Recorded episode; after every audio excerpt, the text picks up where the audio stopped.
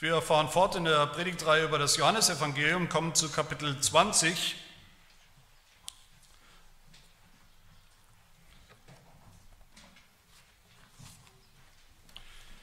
Die 55. Predigt, man hätte es, wenn man wollte, hätte, man, hätte man es wahrscheinlich nicht besser timen können, dass wir zu Kapitel 20 kommen, ausgerechnet heute.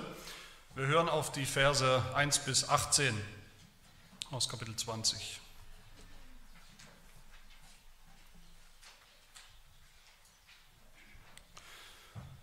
Hört das Wort Gottes. Am ersten Tag der Woche aber kommt Maria Magdalena früh, als es noch finster war, zum Grab und sieht, dass der Stein von dem Grab hinweggenommen war. Da läuft sie und kommt zu Simon Petrus und zu dem anderen Jünger, den Jesus lieb hatte, und spricht zu ihnen, sie haben den Herrn aus dem Grab genommen und wir wissen nicht, wo sie ihn hingelegt haben. Nun gingen Petrus und der andere Jünger hinaus und begaben sich zu dem Grab. Die beiden liefen aber miteinander. Der andere Jünger lief, lief voraus, schneller als Petrus und kam zuerst zum Grab. Und er beugte sich hinein und sah die leinenen Tücher da liegen, ging jedoch nicht hinein. Da kommt Simon Petrus, der ihm folgte, und geht in das Grab hinein und sieht die Tücher da liegen. Und das Schweißtuch, das auf seinem Haupt war, nicht bei den Tüchern liegen, sondern für sich zusammengewickelt an einem besonderen Ort. Darauf ging auch der andere Jünger hinein, der zuerst zum Grab gekommen war. Und er sah und glaubte. Denn sie verstanden die Schrift noch nicht, dass er aus den Toten auferstehen müsse. Nun gingen die Jünger wieder heim. Maria aber stand draußen vor dem Grab und weinte. Wie sie nun weinte, beugte sie sich in das Grab und sieht zwei Engel in weißen Kleidern sitzen, den einen beim Haupt, den anderen zu den Füßen, wo der Leib Jesu gelegen hatte. Und diese sprechen zu ihr, Frau, warum weinst du? Sie spricht zu ihnen, Sie haben meinen Herrn weggenommen und ich weiß nicht, wo Sie ihn hingelegt haben. Und als sie das gesagt hatte, wandte sie sich um und sah Jesus dastehen und wusste nicht, dass es Jesus war. Jesus spricht zu ihr, Frau, warum weinst du? Wen suchst du? Sie meint, es sei der Gärtner und spricht zu ihm, Herr, wenn du ihn weggetragen hast, so sage mir, wo du ihn hingelegt hast, und ich will ihn holen. Jesus spricht zu ihr, Maria. Da wendet sie sich um und spricht zu ihm, Rabuni, das heißt Meister. Jesus spricht zu ihr, rühre mich nicht an, denn ich bin noch nicht aufgefahren zu meinem Vater. Geh aber zu meinen Brüdern und sage ihnen, ich fahre auf zu meinem Vater und eurem Vater, zu meinem Gott und eurem Gott. Da kommt Maria Magdalena und verkündet den Jüngern, dass sie den Herrn gesehen und dass er dies zu ihr gesprochen habe.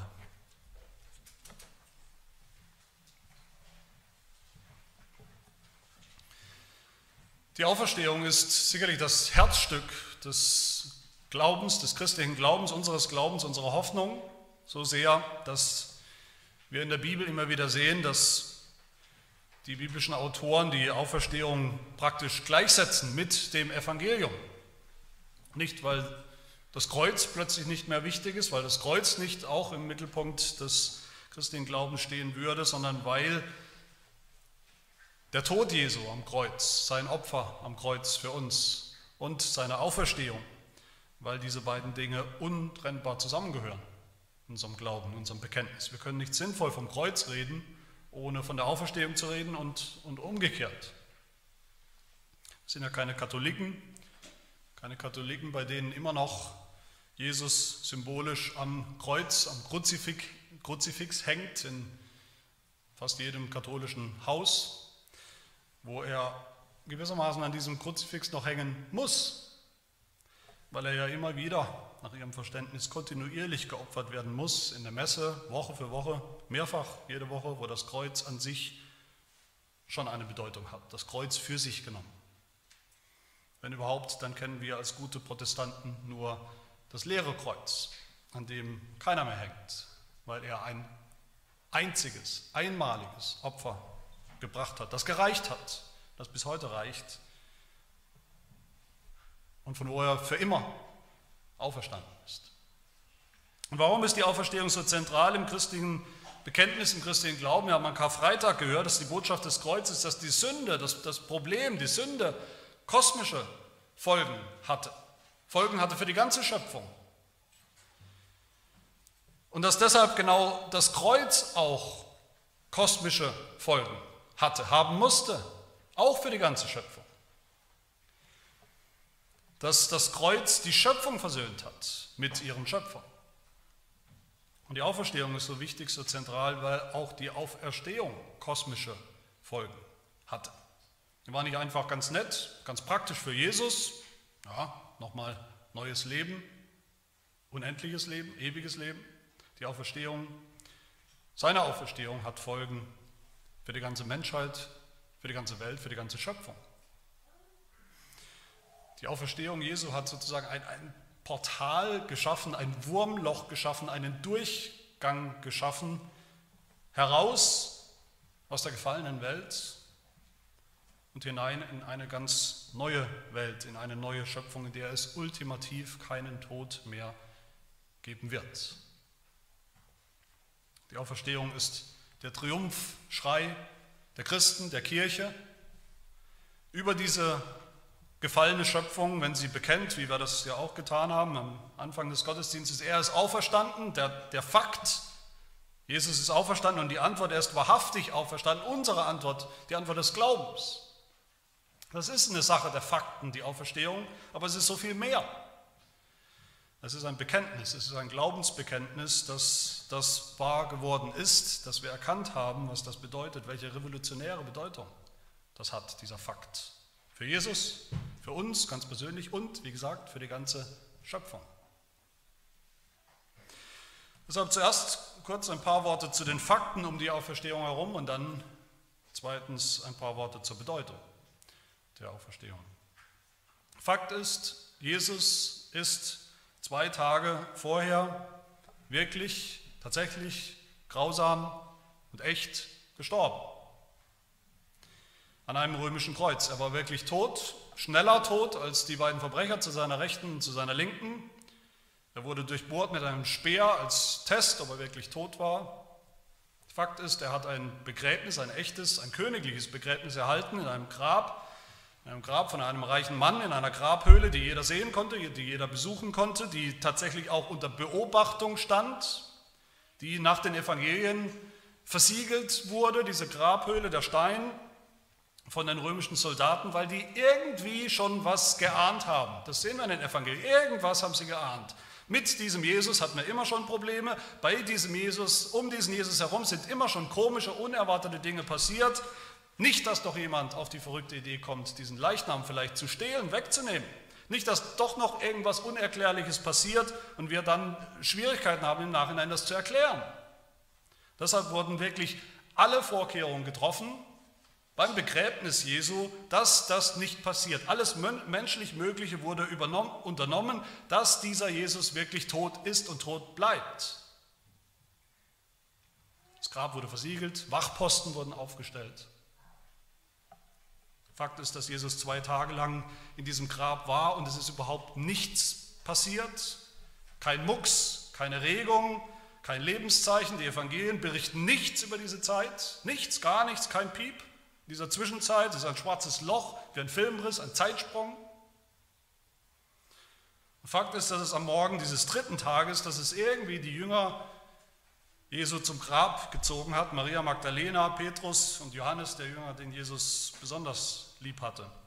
Fakt ist auch, dass sie nicht im Traum erwartet haben, dass Jesus auferstanden sein könnte. Das war sogar das allerletzte, was sie erwartet haben. Das kam ihnen nicht in den Sinn. Das war definitiv nicht ihr Erwartungshorizont. Traurigerweise nicht. Die kamen nicht, um irgendeine Hoffnung, irgendein Wunschdenken bestätigt zu bekommen, dass Jesus vielleicht doch noch irgendwie überlebt haben könnte. Dass doch nicht alles aus ist. Sie kamen ohne jede echte Hoffnung. Die Jünger.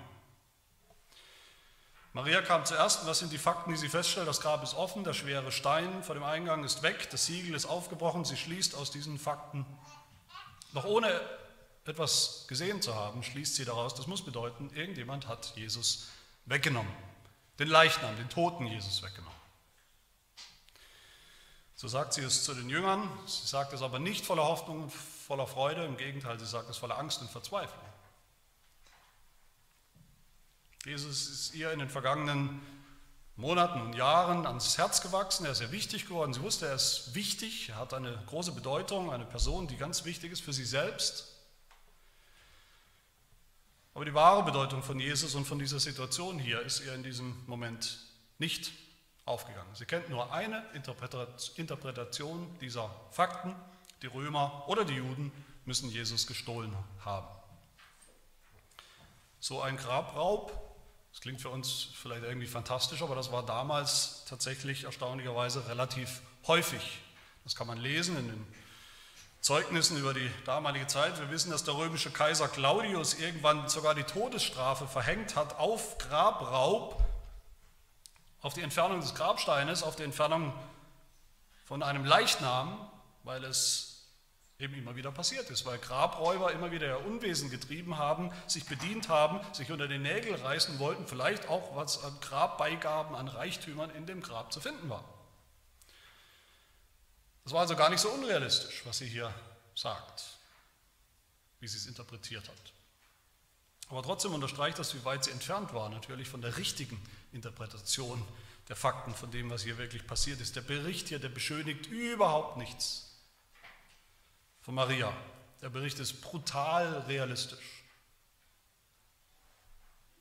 Und ab Vers 11 ist sie wieder da am Grab und sie weint. Der Fakt, das leere Grab, lässt nur eine Interpretation zu, eine Reaktion zu für sie, nämlich zu weinen aus, aus Verzweiflung, aus Traurigkeit. Nicht nur ist Jesus gestorben, er ist jetzt auch noch weg, der Leichnam ist weg. Selbst als sie ins Grab dann hineinschaut und sieht da zwei Engel, zwei Engel, was ja auch damals nicht normal und alltäglich war, was genauso damals ein unfassbares Wunder war, wie es das heute auch wäre. Das nimmt sie kaum wahr. Sie nimmt die zwei Engel kaum wahr. Wir werden erwarten, wie es sonst in der Bibel war, wenn jemand einem oder zwei echten Engeln begegnet, dann ist er entweder entsetzt und schockiert oder voller Freude, aber irgendwie eine große, heftige Reaktion. Aber bei ihr nicht. Sie wiederholt nur ihre Vermutung, dass wahrscheinlich der Leichnam Jesu gestohlen worden sein muss. Und selbst als sie am Ende tatsächlich Jesus selbst begegnet. Dem Auferstandenen, der ja jetzt wirklich alle ihre Fragen beantworten könnte. Da interpretiert sie das auch noch in ihrem bekannten Denk- und Erfahrungshorizont und kommt zu dem Schluss, zu dem tragisch-komischen, tragisch-lustigen Schluss, dieser Mann da muss, muss wohl der Gärtner sein, der muss wohl sowas wie der Friedhofsgärtner sein. Maria Magdalena, diese Jüngerin, weiß genug, um zu begreifen, wie schlimm das wäre, wenn Jesus, wenn sein Leichnam tatsächlich weg wäre, verschwunden, gestohlen. Aber nicht genug, um zu begreifen, wie wunderbar das wirklich ist, was hier wirklich passiert ist. Sie ist ganz nah dran an der wahren Bedeutung der Situation und doch unendlich weit weg. Ganz ähnlich bei den anderen beiden Jüngern, Petrus und Johannes, sie hören, was Maria gesagt hat über das leere Grab Sie rennen hin, wollen sich selbst von den Fakten überzeugen, schauen hinein ins Grab. Petrus, der immer ein bisschen schneller, spontaner war als der Rest der Jünger, der sieht im Grab die Leinentücher liegen und das Schweißtuch, das sie Jesus um den Kopf gewickelt hatten, liegt fein säuberlich daneben, zusammengefaltet, absichtlich. Und vielleicht sicherlich uncharakteristisch für Petrus hören wir aus seinem Mund keinen Kommentar, kein Wort. Da kann sich nicht zusammenreißen. Man spürt förmlich, wie die Rädchen bei ihm noch sich drehen und er einfach nicht weiß, was er sagen oder daraus schließen soll. Auch Johannes geht hinein, sieht denselben, dieselbe Situation, denselben Anblick, dieselben Fakten. Beiden wird bewusst, dass da irgendwas nicht stimmt. Ja, der Leichnam, Leichnam Jesu ist weg, aber, aber ein Grabraub, bei einem Grabraub hätte sich niemand die Mühe gemacht, von dem Leichnam erst diese einbalsamierten, mit 30 Kilo Salbe einbalsamierten Leinentücher abzuwickeln und dann noch dieses Schweißtuch, alles fein säuberlich hinzulegen, zusammenzufalten. Irgendwas stimmt hier nicht. Und Johannes, der Autor selbst, der ja hier schreibt, von sich selbst schreibt, von sich selbst kann er hier sagen oder schreiben, der andere Jünger, also ich, Johannes, der andere Jünger sah es und glaubte.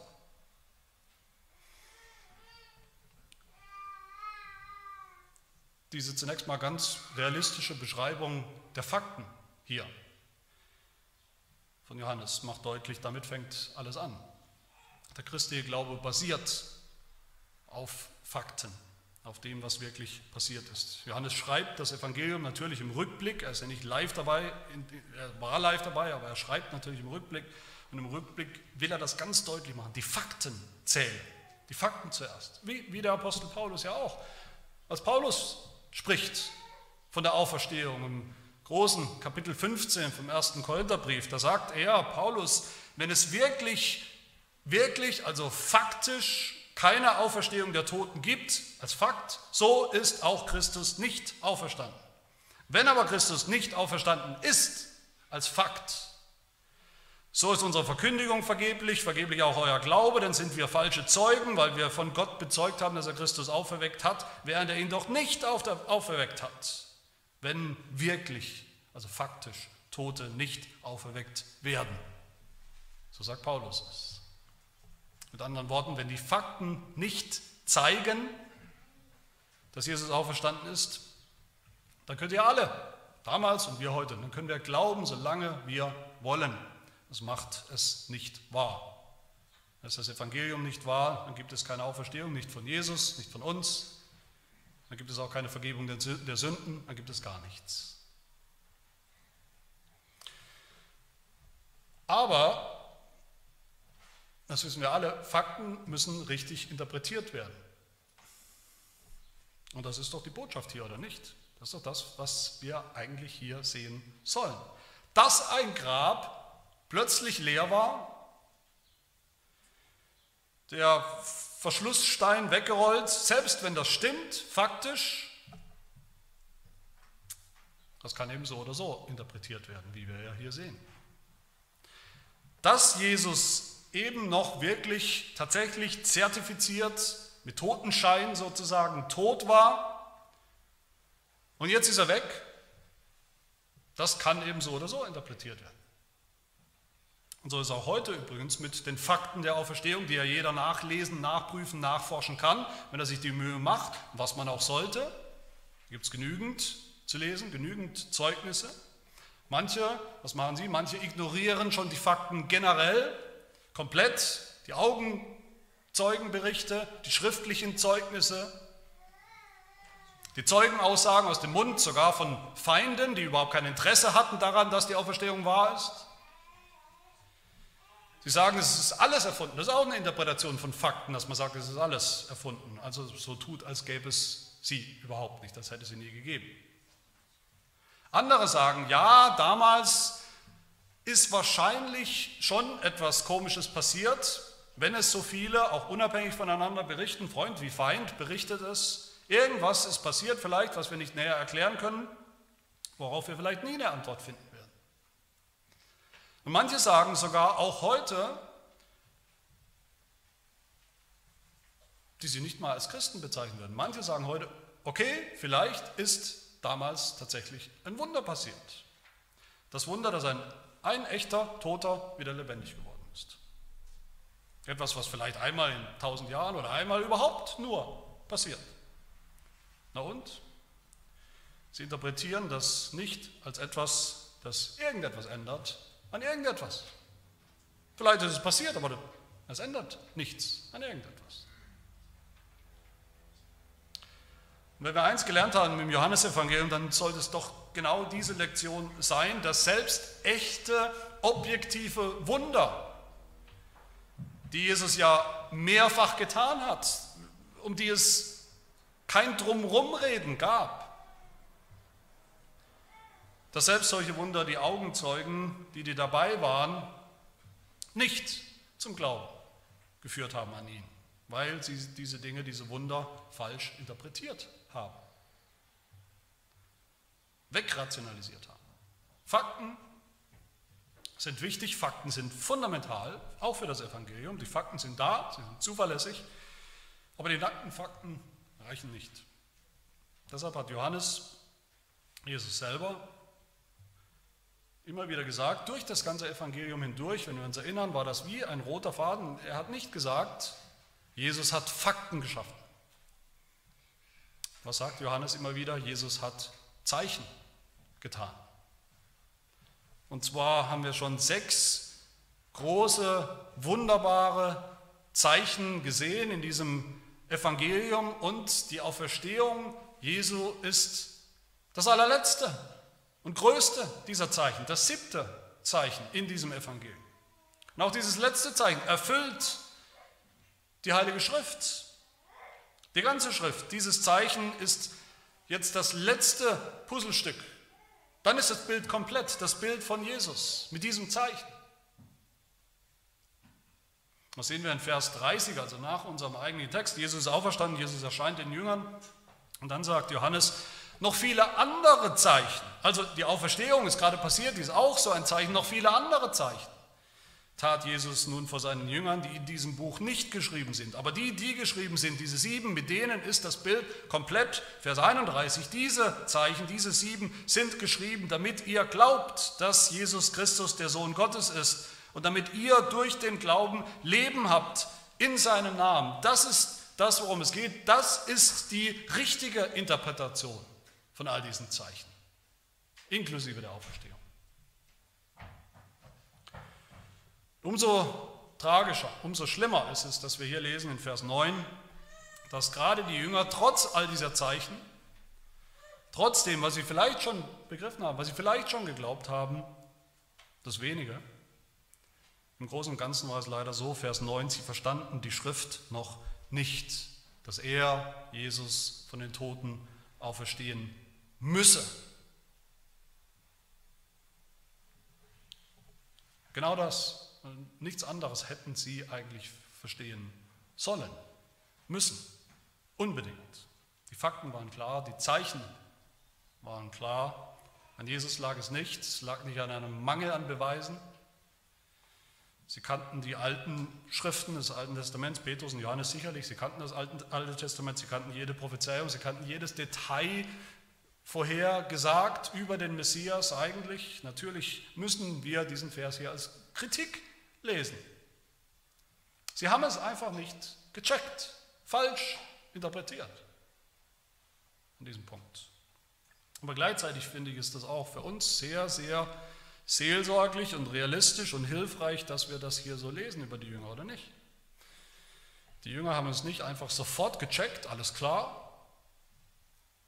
Trotz aller Vorbereitung nicht. Sie waren schwer vom Begriff, wie wir es ja auch oft sind, wie wir es mit höchster Wahrscheinlichkeit auch gewesen wären, wären wir damals an ihrer Stelle gewesen. Aber Jesus, ihr guter Hirte, ihr barmherziger, geduldiger Hirte, ihr Erlöser, hat selbst dafür gesorgt, dass sie es dann kapiert haben, dass der Groschen fallen wird, dass sie die Bedeutung der Fakten der Auferstehung am Ende doch begriffen haben. Sie verstanden die Schrift noch nicht, aber dann schon. Damit sind wir beim anderen Punkt, nämlich der Bedeutung der Auferstehung. Was haben die Jünger damals tragischerweise noch nicht verstanden? Wo sagt denn die Schrift? Wo sagt das Alte Testament, dass Jesus, dass der Messias aus den Toten auferstehen müsse? Wir sind es gewohnt, wenn wir das lesen, gleich nach dem einen Vers zu suchen, wo das so steht. Hinweise gibt es auch im Alten Testament, aber so haben die Apostel nicht gedacht. Johannes denkt ja nicht an ein, zwei, drei Verse, Prophezeiungen, vielleicht aus dem Alten Testament. Er sagt ja hier, die Schrift. Die ganze Schrift haben sie nicht verstanden. Die ganze Schrift nicht. Die ganze Schrift hat immer schon gesagt, wenn man alles zusammenrechnet, alles zusammennimmt, hat die ganze Schrift im Gesamtbild immer schon gesagt, der Messias, um den es geht, der kann völlig unmöglich sterben und im Tod bleiben. So sagt es übrigens auch Paulus in, nochmal in 1. Korinther 15, er sagt, dass Christus für unsere Sünden gestorben ist, nach den Schriften und dass er begraben worden ist und dass er auferstanden ist am dritten Tag nach den Schriften. Das suchen wir vergeblich, diesen einen Vers im Alten Testament, wo das so steht, dass Jesus am dritten Tage auferstehen muss. Aber die ganze Schrift lässt keinen anderen Schluss zu. Die ganze Schrift sagt, dass Gott nur erfolgreich sein wird und kann mit seinem Heilsplan, dass der Messias nur erfolgreich sein kann, wenn er am Ende nicht im Grab bleibt und tot bleibt. Damit steht und fällt alles, das ganze Heil.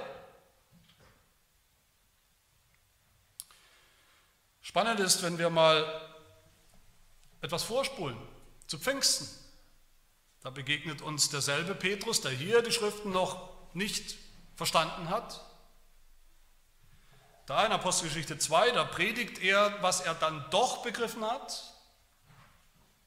Er predigt, dass dieser Jesus, Apostelgeschichte 2, 23, nach Gottes festgesetztem Ratschluss und Vorsehung dahingegeben worden war, durch die Hände der Gesetzlosen ans Kreuz geschlagen und getötet. Und dann sagt derselbe Petrus, Ihn hat Gott auferweckt, indem er die Wehen des Todes auflöste, weil es ja unmöglich war, dass er von ihm festgehalten würde, dass der Tod ihn festhalten wird für immer.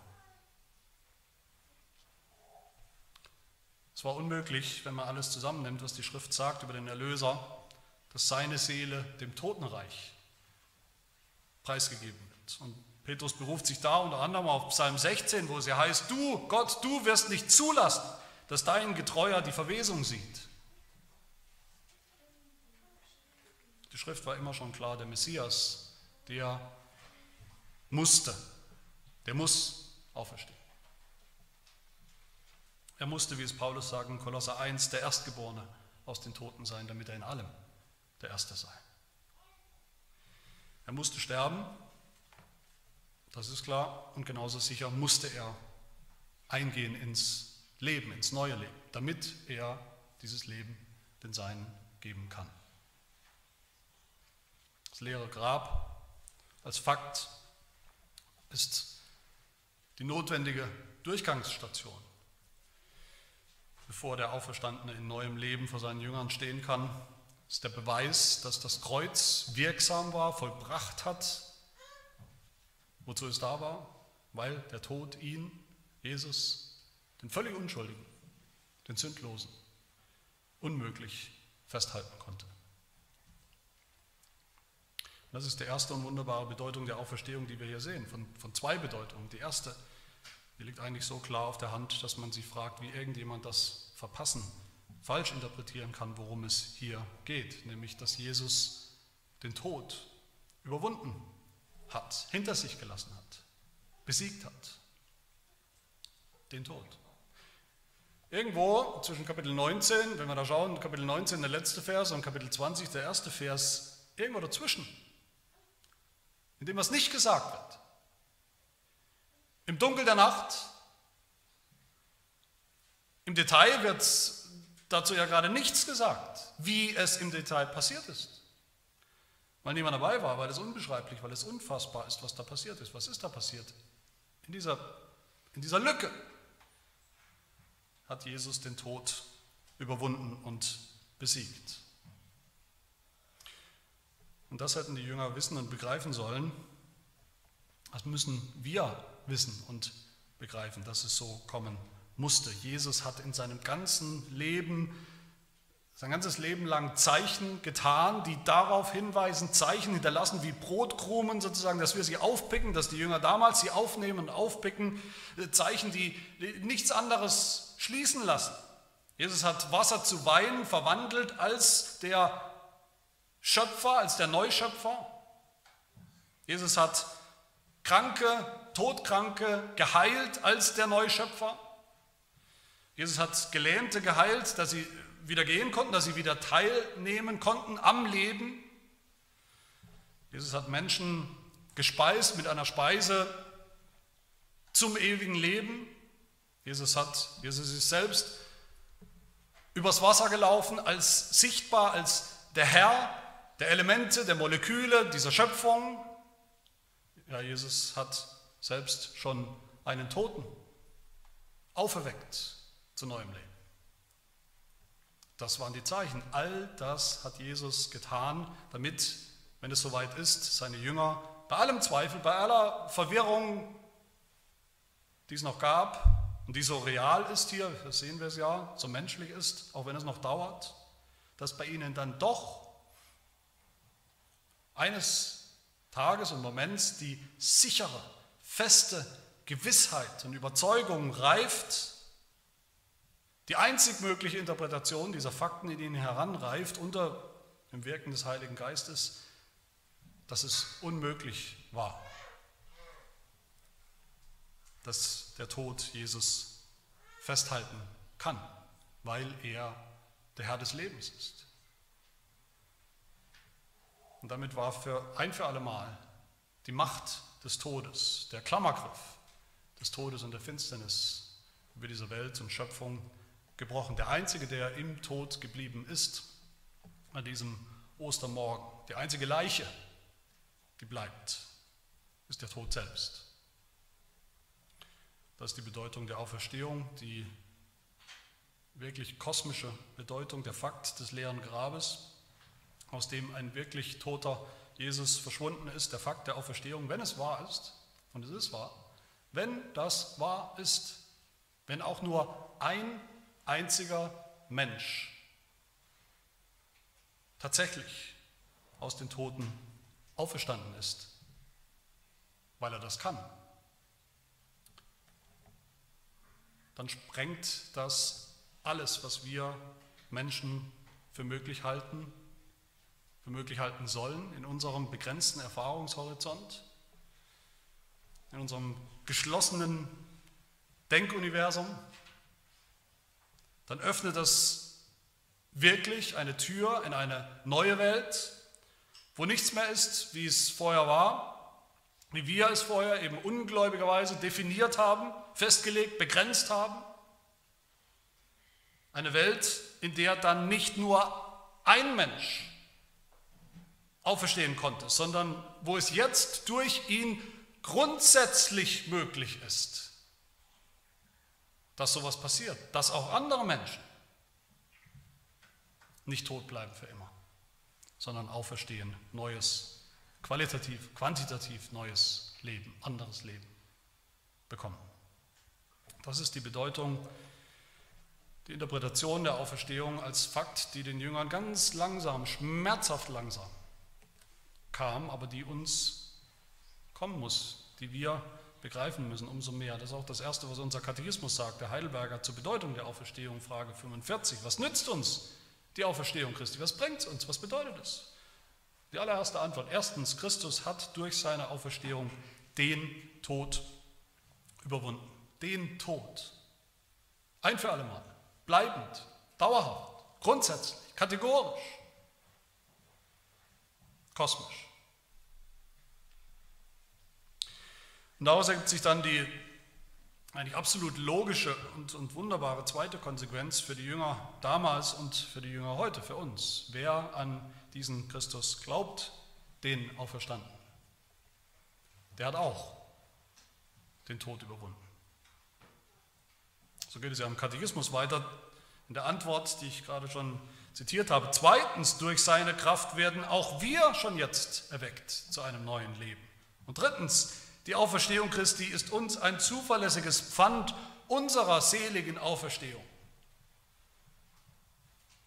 Wenn das wahr ist und wir glauben das, dass Jesus auferstanden ist von den Toten am dritten Tag, nicht nur, dass es möglich war als Fakt, sondern dass es passiert ist,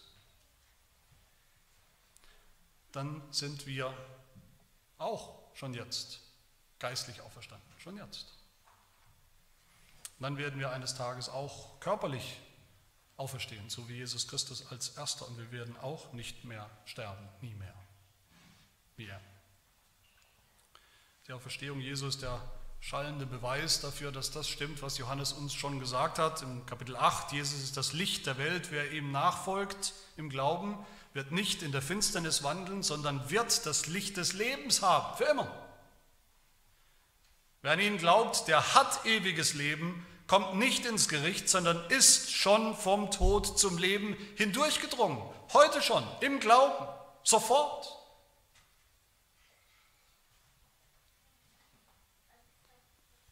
Und wie bekommen wir dieses neue Leben, dieses Auferstehungsleben, diesen Auferstehungsglauben? Maria kam zum leeren Grab, sagt Johannes, Absichtlich, wie immer, sagt er, als es noch dunkel war.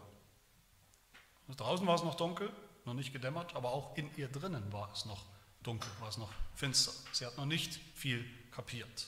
Sie hat noch geweint, war noch verzweifelt, sah noch den Tod und die Finsternis. Aber das Licht ging schon langsam auf an diesem Ostermorgen, auch für Maria. Und zwar erst dann, als sie dem Auferstandenen begegnet ist. Genauer nicht mal, als sie ihm begegnet ist, sondern erst, als er sie angesprochen hat.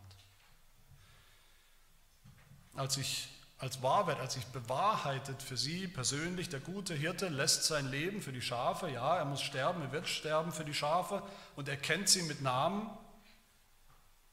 Er spricht sie an mit Namen, Maria, und gibt ihnen ewiges Leben.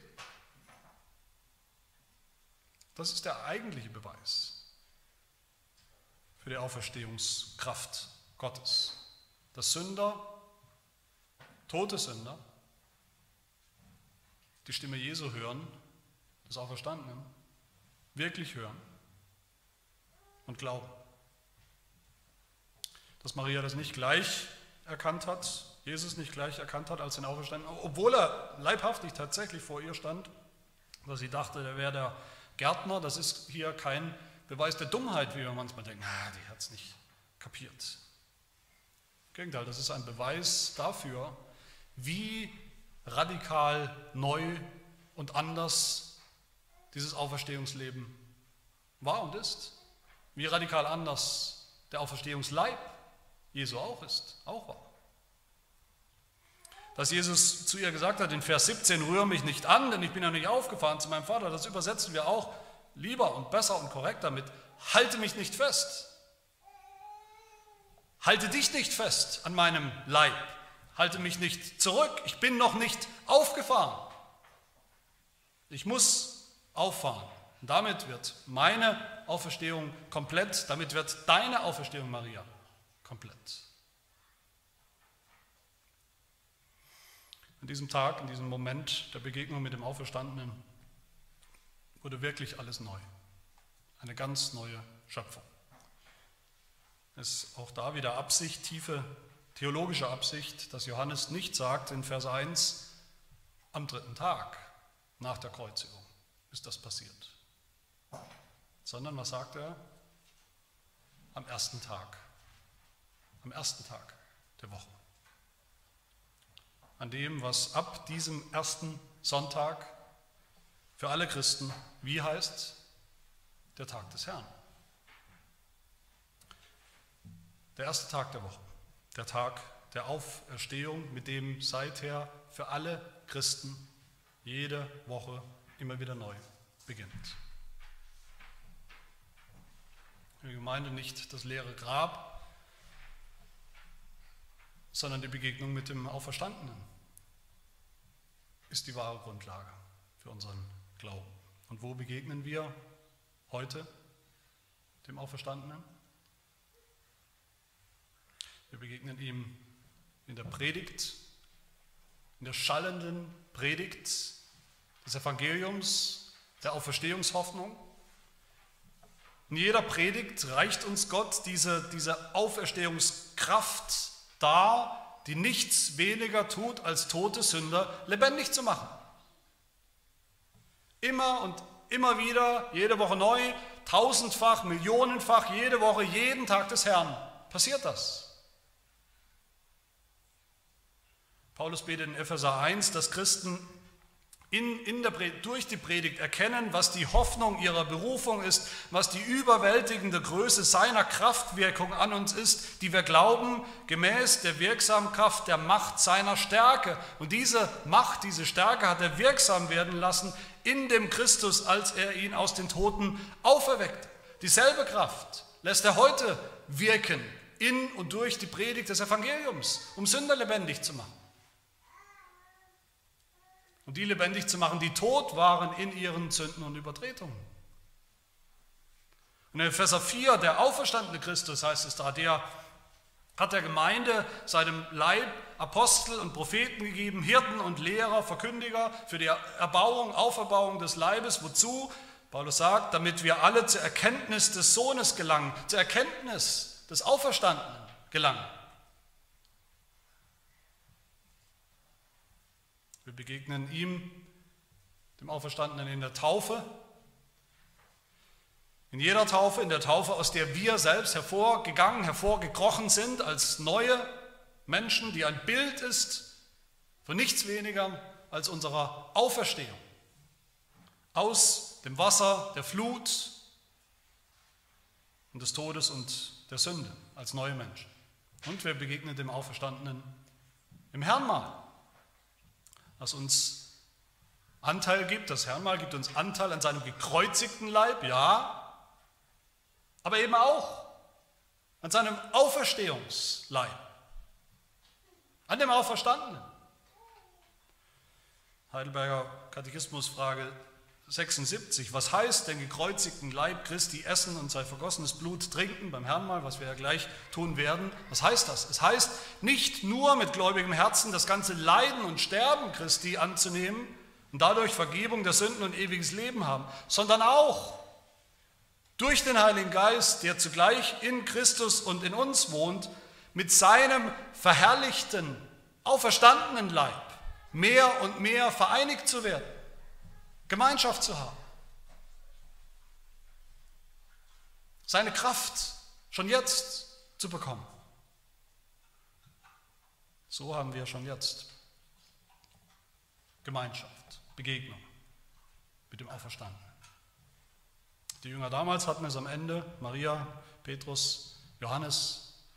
Zu ihnen hat Jesus gesagt in Vers 17, ich fahre auf zu meinem Vater, der jetzt auch euer Vater ist zu meinem Gott, der jetzt auch euer Gott ist. Eine Gemeinschaft, die nicht mehr aufgelöst wird, auch wenn ich weggehe. Und zu uns sagt er dasselbe. Maria konnte am Ende den anderen Jüngern, ihren Familien, allen, die sie irgendwie erwischt hat, allen konnte sie es erzählen und sagen, dass sie den Herrn gesehen hat, den Auferstandenen gesehen hat. Schenke uns Gott, dass wir das heute auch so sagen können, wir haben den Auferstandenen gesehen. Christus ist auferstanden. Er ist wahrhaftig auferstanden. Amen. Wir beten. Gnädiger Gott, unser Vater, unser Vater durch Jesus Christus, wir danken dir für die Auferstehung deines Sohnes, dass sie bewiesen hat, dass er wirklich sündlos war, dass der Tod keinen Angriffsanhaltspunkt hatte an ihm, ja, dass er diesen Tod wirklich überwunden hat, besiegt hat. Für sich und für uns, die Seinen. Dass diese Auferstehung wirklich alles neu gemacht hat. Zuerst ihn in seinem herrlichen Leib, dann uns, geistlich und eines Tages auch leib, leiblich, leibhaftig, und eines Tages die ganze Schöpfung. Herr, hilf, dass wir jeden Sonntag jeden Tag des Herrn feiern als Auferstehungssonntag, dass unser ganzes Leben als Christen geprägt ist von der Freude, dem Licht, dem Leben, das mit seiner Auferstehung gekommen ist. Dass wir leben wie ganz neue Menschen, die wir ja schon sind, dank seiner Auferstehung und dank deiner Gnade. Das bitten wir in Jesu Namen. Amen.